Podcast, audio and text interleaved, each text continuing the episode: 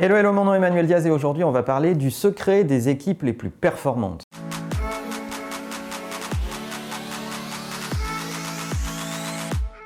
Tous les entrepreneurs, tous les leaders, les managers se posent cette question, comment fabriquer des équipes performantes? Alors on entend par équipe performante des équipes qui fabriquent globalement une performance supérieure à la somme des performances individuelles. Si vous assemblez des gens ensemble et qu'ils ne fabriquent que la somme de leurs performances individuelles, alors il n'y a pas de surperformance collective.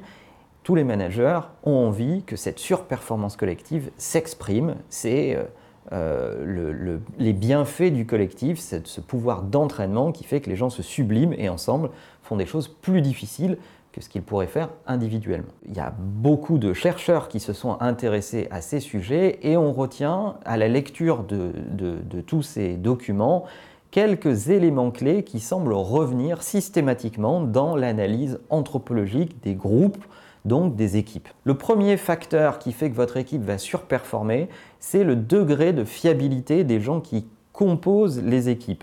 Alors vous pouvez avoir des gens qui viennent d'univers très différents, qui viennent euh, de formations différentes dans euh, vos équipes, ça c'est pas le souci, au contraire, c'est même un facteur de richesse.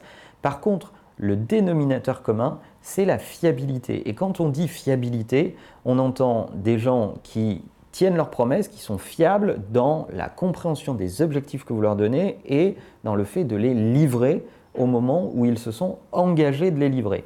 Eh bien, ce degré-là de fiabilité est un facteur déterminant pour la performance collective. On apprend en lisant certaines études que c'est ce qui va créer le lien entre les membres de l'équipe, c'est ce qui va créer ce sentiment et d'appartenance et de confiance entre les coéquipiers et qui va donc euh, permettre au groupe de prendre plus de risques. Le deuxième élément qui est crucial, c'est le fait d'avoir des rôles précis. Et quand on dit des rôles précis, il faut certes euh, faire en sorte que chaque coéquipier, chaque individu ait compris son rôle dans l'équipe, mais il faut aussi que collectivement, chacun sache exactement quel est le rôle des uns et des autres. C'est exactement comme si vous faisiez rentrer une équipe de sport sur un terrain et qu'on ne savait pas exactement quelle personne va jouer à quel endroit. Eh c'est exactement la même chose dans le boulot. Il faut avoir compris son propre rôle et savoir exactement ce que vous pouvez attendre des autres et quel rôle on attend d'eux dans un travail d'équipe. Cette compréhension des rôles à l'intérieur de l'équipe, dans certaines études, mentionne des effets de bord positifs de 20 à 30% de performance en plus. Donc euh, le fait de bien spécifier les rôles, de passer du temps avec vos équipes pour leur expliquer et individuellement et collectivement ce qu'ils peuvent attendre les uns des autres, vous avez déjà une clé de la performance collective. Le troisième facteur qui va beaucoup jouer, c'est le sens. Et c'est ce qu'on attend particulièrement d'un manager. Lorsqu'un projet démarre, il ne faut pas que expliquer le projet, mais plutôt et essentiellement le sens que va avoir ce projet pour l'équipe. De mon point de vue, c'est ce que vous devez attendre des managers. Le manager doit traduire au-delà du projet qui a réalisé, le sens que ça va avoir pour l'équipe et pour chaque membre de l'équipe. Certains vont être sensibles aux défis technologiques, aux défis d'innovation, aux défis de créativité. Bref, il faut traduire ce que ce projet représente comme sens pour chaque individu de l'équipe et pour l'équipe dans sa globalité. Quatrième élément qui va avoir également une, forte importance pour euh, l'efficacité collective, c'est ce qu'on peut appeler les incidences ou l'impact d'un projet. Et ça, ça va plutôt être le rôle du leader, de l'entrepreneur. C'est faire comprendre comment ce projet va euh, participer au succès de l'entreprise, du client et des équipes qui travaillent dessus. Si on a les trois, c'est magnifique.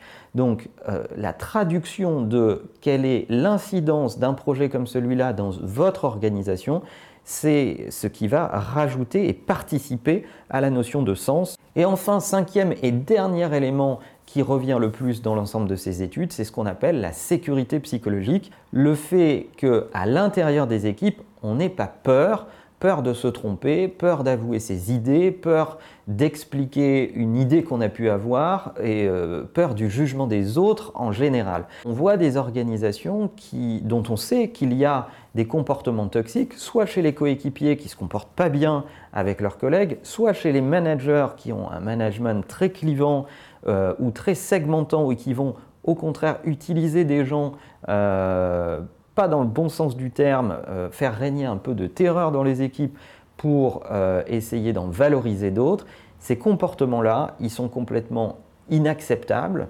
ils ne créent pas de sécurité psychologique. Ils vont freiner à l'intérieur de l'équipe la capacité à prendre des risques et à innover. Et il faut les écarter. Et c'est le rôle du leader de les détecter et de les écarter très vite. Ce sont souvent des décisions impopulaires.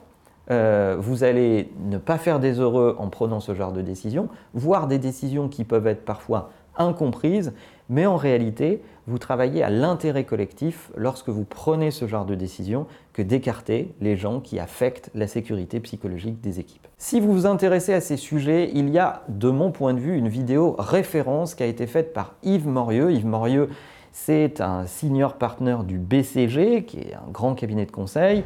Et euh, Yves a fait une, vidéo dont j'ai sûrement déjà parlé sur la chaîne, qui parle de la performance collective et qui prend un, parallèle avec le sport.